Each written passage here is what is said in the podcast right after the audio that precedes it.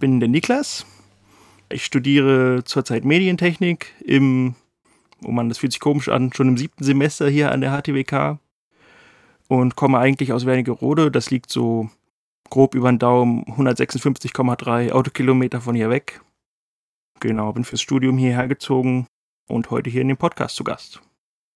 Ja, an der HTWK fühle ich mich leider größtenteils etwas allein gelassen. Damit meine ich jetzt aber nicht die Kommilitonen, um Gottes Willen nicht, das ist immer so ein Lichtblick, sondern mehr von den Dozierenden und oder Betreuenden. Ich weiß nicht, was der richtige Ausdruck dafür ist.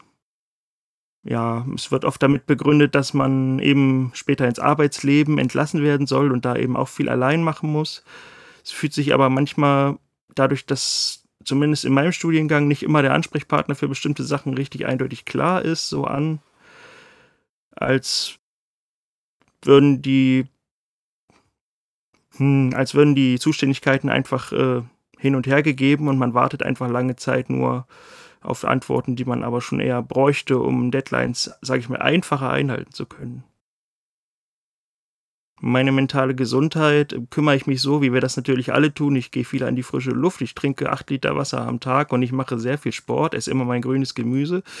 Nein, das ist leider alles nur die Theorie. Äh, das haben wir sicher schon alle oft gehört, dass man das machen sollte. In Wahrheit ähm, bemühe ich mich um regelmäßige Psychotherapie und nehme auch eine Menge Tabletten. Ich kann äh, Betroffenen auch nur dazu raten, falls ihr vor Medikamenten zurückschreckt, äh, seht zu, dass ihr Psychiater oder ähnliches findet, falls es eine Medikation für euer Leiden gibt die euch da ordentlich einstellen und probiert es wenigstens mal aus, anstatt von vornherein eine Abneigung dagegen zu haben, nur aufgrund irgendwas, was Verwandte erzählen oder ihr vielleicht irgendwo mal gelesen habt. Es kann wirklich helfen.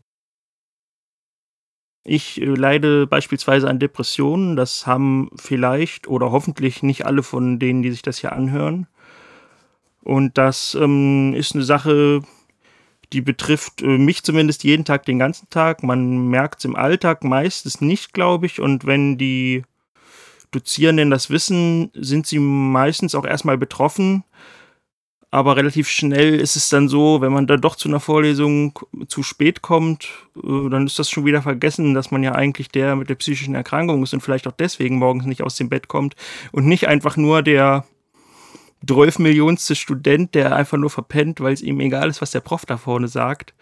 Aber da möchte man dann auch nicht immer sagen, ja, aber Sie wissen doch, wir hatten doch besprochen.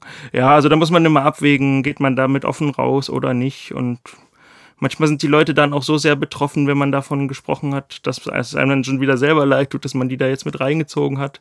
Das habe ich auch schon äh, alles so erlebt und ja, muss man immer ein bisschen abwägen, wie das für einen selber am besten ist, genau. Ich hoffe, dass alle, die sich das jetzt hier anhören, ähm, gesund bleiben, weil das irgendwie über allem doch immer das Wichtigste ist.